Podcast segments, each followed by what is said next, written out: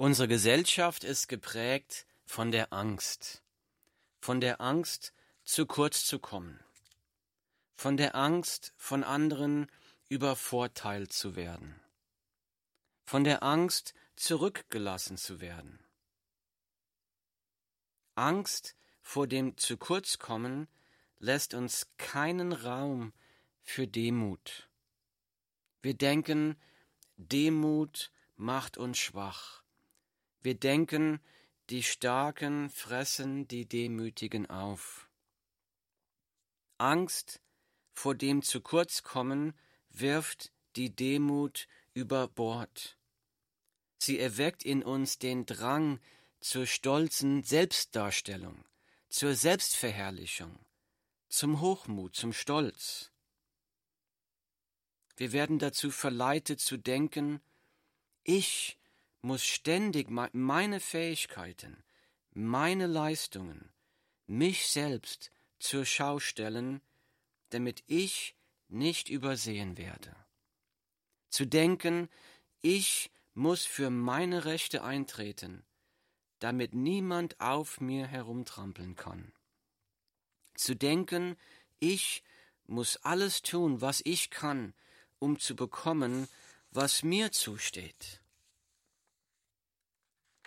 Gott hat aber eine völlig andere Vorstellung, wie wir unser Leben leben sollen.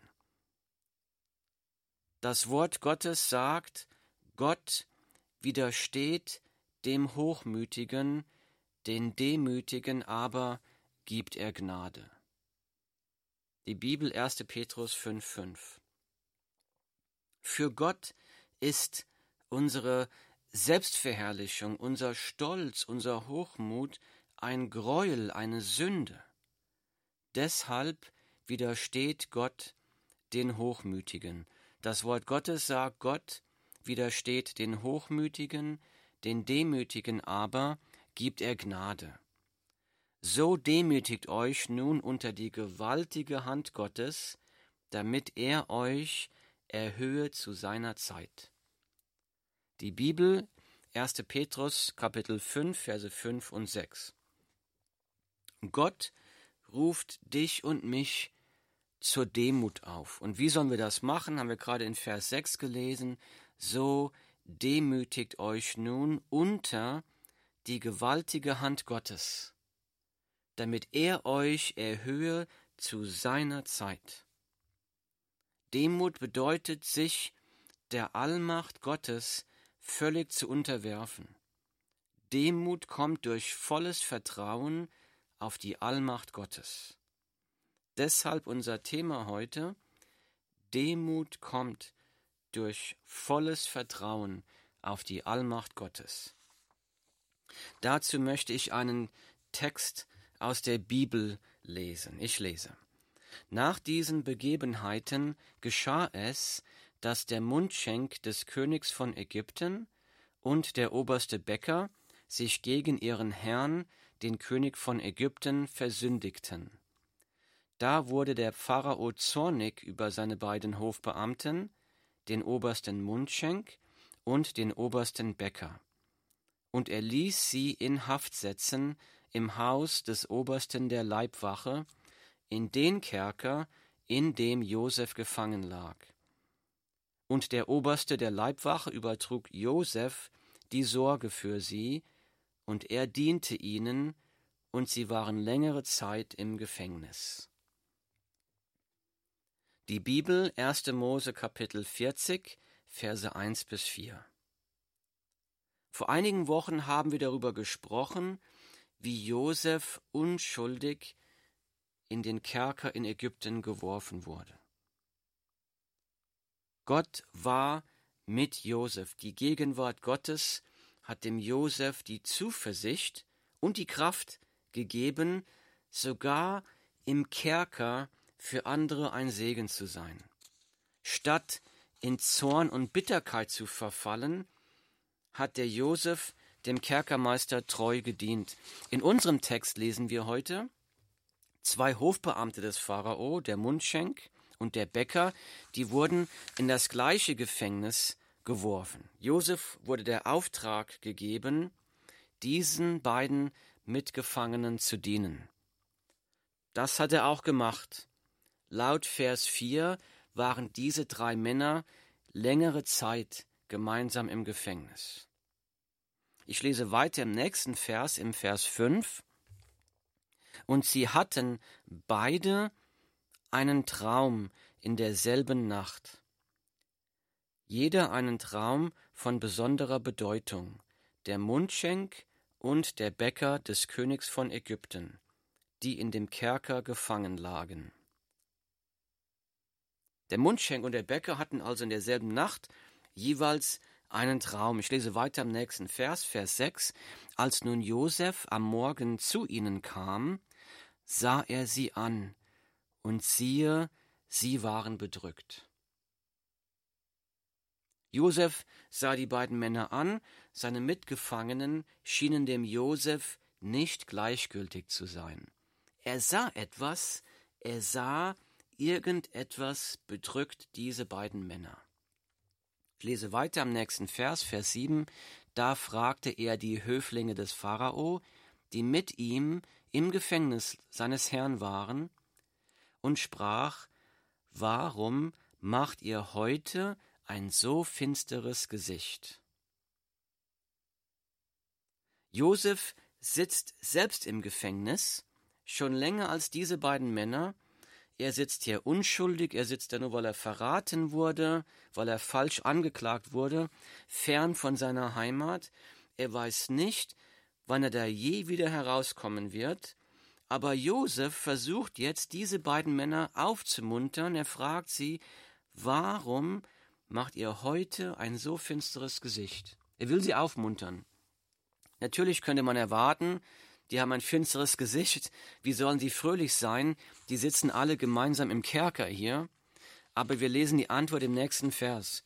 Sie antworteten ihm, wir haben einen Traum gehabt, und keiner ist da, der ihn deuten kann. Die Träume, die diese beiden Männer gehabt haben, haben sie sehr schwer erschüttert. Sie wissen es nicht, aber Gott hat durch diese Träume zu ihnen gesprochen. Sie sind erschüttert, weil sie nicht verstehen, was diese Träume bedeuten. Ich lese nochmal Vers 8. Sie antworteten ihm, wir haben einen Traum gehabt, und keiner ist da, der ihn deuten kann. Josef sprach zu ihnen, kommen die Deutungen nicht von Gott? Erzählt es mir doch. Josef hat offenbar die Fähigkeit, Träume zu deuten, aber er demütigt sich hier vor Gott. Er spricht, kommen die Deutungen nicht von Gott. Zu den großen Fragen des Lebens kann nur Gott eine befriedigende Antwort geben. Gott hat sich durch sein Wort die Bibel offenbart, er hat da die Antworten zu allen großen Fragen des Lebens gegeben. Und Gott will, dass seine Kinder, die Jesus-Nachfolger der Welt, sein Wort verkünden in Demut. So sagt Josef hier, erzählt mir doch eure Träume. Jesus will zuhören. Zum Zuhören brauchen wir auch Demut. Wir reden oft zu schnell. Wir sind zu schnell dabei, unsere eigene Meinung zu vertreten oder zu verteidigen. Wir sind zu schnell, anderen Rat zu geben, ohne den anderen erst wirklich verstanden zu haben, erstmal richtig zugehört haben. Das Wort Gottes sagt, Darum, meine geliebten Brüder, sei jeder Mensch schnell zum Hören, langsam zum Reden. Die Bibel, Jakobus Kapitel 1, Vers 19. Darum, meine geliebten Brüder, sei jeder Mensch schnell zum Hören, langsam zum Reden. Das ist Demut. Der Mundschenk und der Bäcker erzählen dann dem Josef ihre Träume. Gott gibt dem Josef die Bedeutung für diese Träume. Er schenkt ihm da diese Offenbarung. Josefs Deutung für diese beiden Träume, die gehen drei Tage später wortwörtlich in Erfüllung. Der Mundschenk wurde freigelassen, er durfte in sein Amt zurückkehren, der Bäcker wurde hingerichtet. Ich lese weiter in Kapitel 41, Vers 1. Es geschah aber nach zwei Jahren, da hatte der Pharao einen Traum. Josef musste noch weitere zwei Jahre im Gefängnis sitzen. Dann wirkte Gott wieder durch einen Traum. Diesmal lässt Gott dem Pharao träumen, dem König von Ägypten. Ich lese weiter in Vers 8. Und es geschah am Morgen, da war sein Geist, also der Geist des Pharaos, beunruhigt. Und er sandte hin und ließ alle Wahrsager Ägyptens rufen und alle seine Weisen. Und der Pharao erzählte ihnen seinen Traum. Traum, aber da war keiner, der ihn dem Pharao deuten konnte. Der Pharao, der König von Ägypten, ist beunruhigt, verängstigt, erschüttert von diesem Traum, den Gott ihm da geschickt hat. Er sucht erst einmal Antworten bei den Gelehrten, bei den Weisen, bei den Wahrsagern seines Landes. Aber er musste erkennen, Wissenschaft, Philosophie, die Weisheit der Welt können die bewegendsten Fragen unseres Lebens nicht beantworten. Der Pharao war zu dieser Zeit der mächtigste Mann der Welt. Ägypten war eine wirtschaftliche und militärische Supermacht. Gott muss nur einen Traum schicken, um dem Pharao zu zeigen, Sicherheit kann nicht in militärischer Stärke gefunden werden. Innerer Friede kann nicht bei Ratgebern, bei Wahrsagern oder in der Weisheit der Welt gefunden werden. Das können wir nur bei Gott finden, wenn wenn wir uns unter seine Allmacht demütigen. Der Mundschenk erzählte dem Pharao darüber, dass er im Gefängnis einen hebräischen Sklaven getroffen hat, dass ihm dieser Sklave seinen Traum richtig gedeutet hat. Vielleicht könne dieser Sklave auch den Traum des Pharao deuten. Ich lese weiter in Vers 14. Da sandte der Pharao hin und ließ Josef rufen. Und sie ließen ihn schnell aus dem Loch. Interessant, das beschreibt die, diese Kerkerumgebung. Und sie entließen ihn schnell aus dem Loch. Er aber ließ sich scheren und wechselte seine Kleider und ging zum Pharao hinein. Und der Pharao sprach zu Josef, Ich habe einen Traum gehabt, aber es kann ihn niemand deuten. Nun habe ich über dich vernommen, dass du einen Traum zu deuten vermagst, wenn du ihn hörst. Josef antwortete dem Pharao und sprach, das steht nicht bei mir. Gott wird verkünden, was dem Pharao zum Wohl dient. Die Bibel 1. Mose Kapitel 41 Verse 14 bis 16 beachte Josefs Demut vor Gott. Jetzt wäre doch die Gelegenheit gewesen für Josef, seine Fähigkeiten groß zu machen, zu sagen, Pharao, ich bin der große Traumdeuter, ich bin der richtige Mann für diesen Job. Aber Josef denkt nicht, ich muss mich jetzt hier für meine Rechte einsetzen, ich muss jetzt meine Fähigkeiten zeigen, damit ich nicht zu kurz komme. Das macht er nicht, denn Josef vertraut völlig auf die Allmacht Gottes. Und so, Pharao sagt zu Josef, ich habe gehört, dass du Träume deuten kannst. Beachte Josefs Antwort, er sagt, das steht nicht bei mir. Gott wird verkünden, was dem Pharao zum Wohl dient. Er sagt ganz klar, ich selbst kann Träume nicht deuten, das kann nur Gott, aber Gott wird die Deutung des Traumes schenken, weil Gott es mit dir, Pharao, dem König von Ägypten, gut meint. Es ist eine gute Lehre für uns zu sehen, wie Josef da antwortet, denn es ist manchmal sehr leicht, stolz zu sein auf die eigenen Leistungen und Fähigkeiten. Aber die Frage ist, wer hat mir diese Fähigkeiten geschenkt? Hast du dir ausgesucht, in welchem Jahr du geboren wurdest? Hast du dir aussuchen können, in welchem Land du geboren wurdest?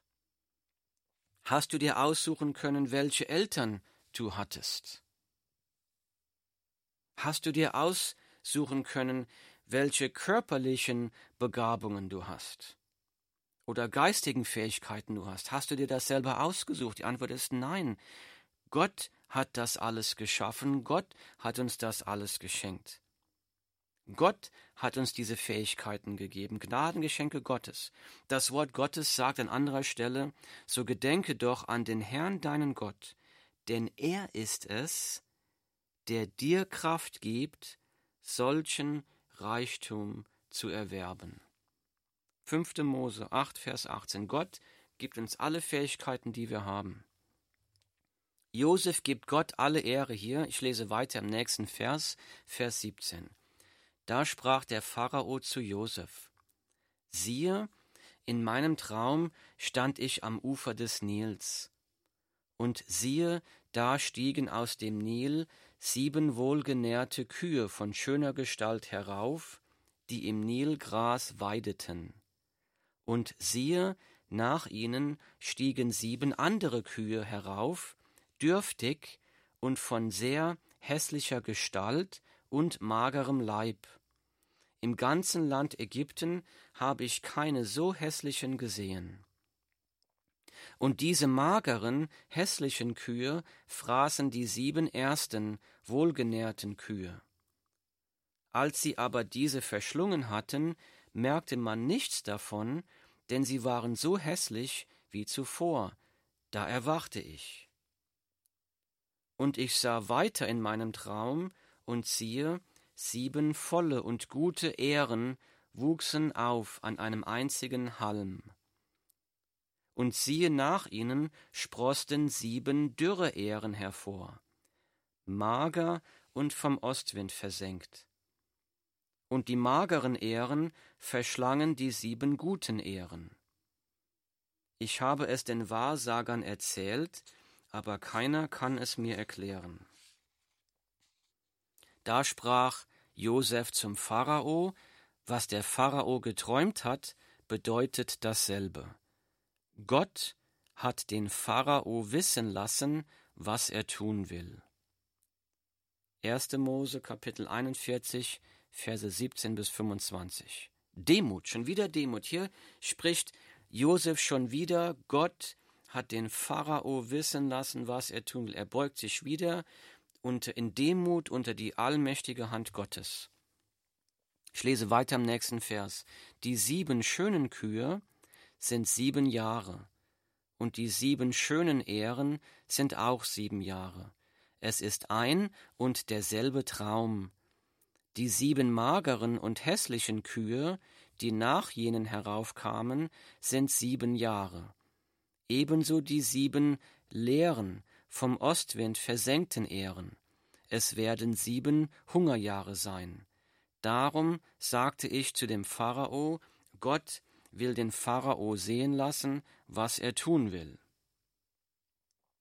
Schon wieder sehen wir die Demut des Josef vor Gott. Er sagt, Gott hat den Pharao wissen lassen zum zweiten Mal, was er tun will. Er sagt nicht, ich habe die Deutung des Traumes aus eigener Schlauheit herausgefunden. Ich lese weiter im nächsten Vers, Vers 29.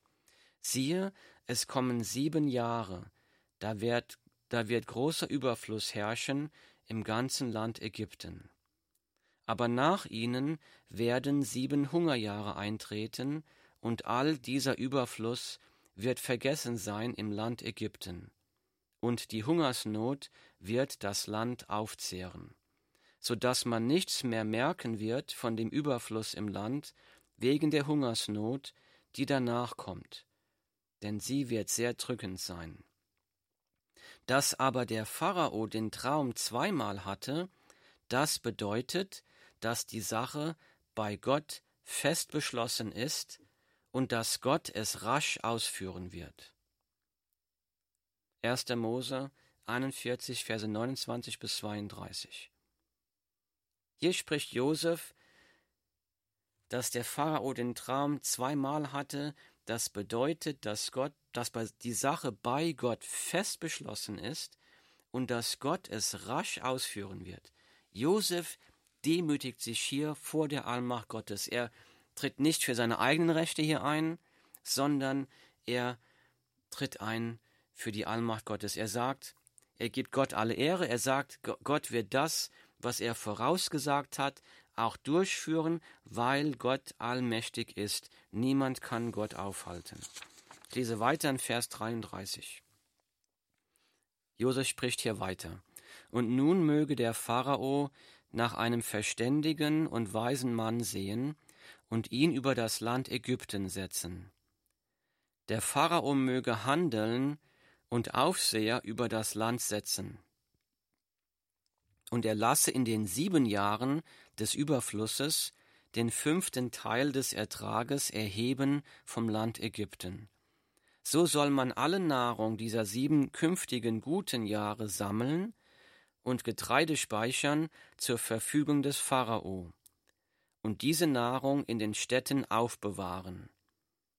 Und diese Nahrung soll dem Land als Vorrat dienen für die sieben Hungerjahre, die im Land Ägypten eintreten werden, damit das Land durch die Hungersnot nicht zugrunde geht.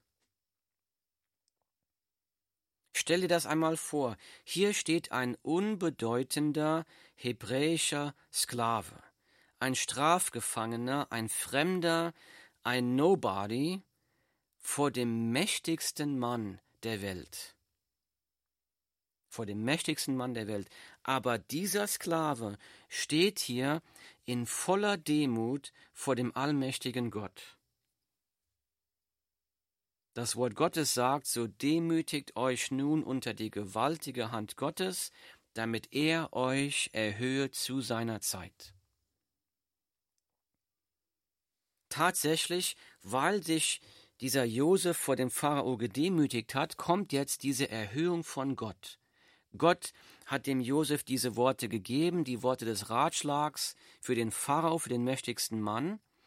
Jetzt kommt die Zeit, in der Gott diesen demütigen Josef erhöhen wird. Ich lese weiter im nächsten Vers. Diese Rede gefiel dem Pharao und allen seinen Knechten gut. Und der Pharao sprach zu seinen Knechten, können wir einen Mann finden wie diesen, in dem der Geist Gottes ist. Und der Pharao sprach zu Josef, nachdem Gott dir dies alles mitgeteilt hat, ist keiner so verständig und weise wie du. 1. Mose 41, 37 bis 39. Weil Josef in seiner Demut vor dem Pharao Gott alle Ehre gegeben hat, erkennt sogar Pharao hier das Wirken des Gottes Israels. Pharao ist ein Götzenanbeter. In Ägypten hat man viele falsche Götter angebetet, aber hier erkennt der Pharao und sagt, können wir einen Mann finden wie diesen, in dem der Geist Gottes ist. Und nachdem Gott dir dies alles mitgeteilt hat, ist keiner so verständig und weise wie du. Ich lese weiter im nächsten Vers, du sollst über mein Haus sein, und deinem Befehl soll mein ganzes Volk gehorchen. Nur um den Thron willen will ich höher sein als du.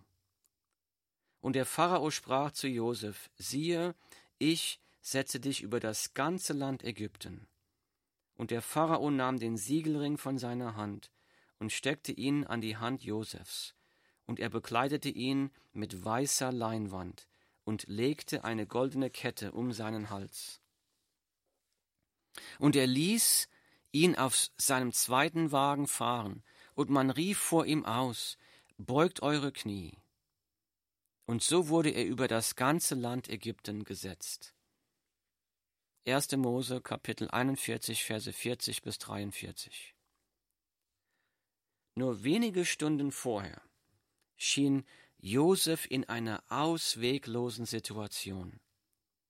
Aber er vertraute demütig der Allmacht Gottes.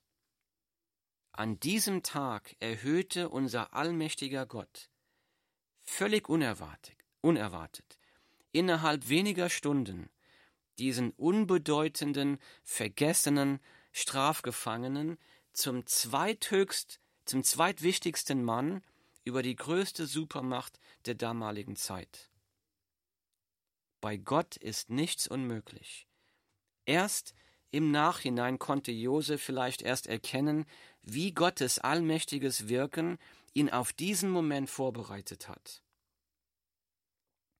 Wie er nach Ägypten gekommen ist als Sklave, wie er unschuldig ins Gefängnis geworfen wurde, wie der Bäcker und der Henker, äh, der, der, der Bäcker und der Mundschenk zu ihm gekommen sind als Gefangenen, wie Gott ihnen diese Träume geschenkt hat, wie Gott ihm die deutenden Träume geschenkt hat und so weiter. Das war alles das allmächtige Wirken Gottes.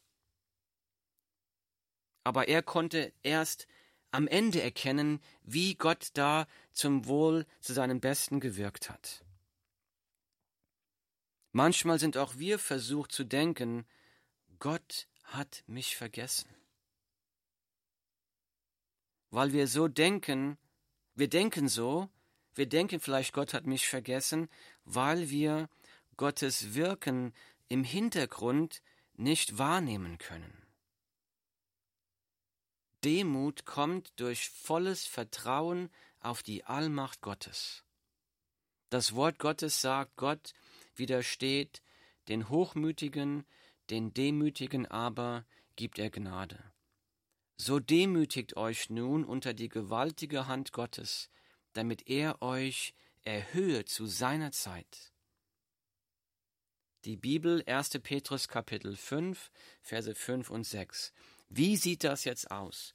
Wie sieht das praktisch aus, sich unter der allmächtigen Hand Gottes zu demütigen?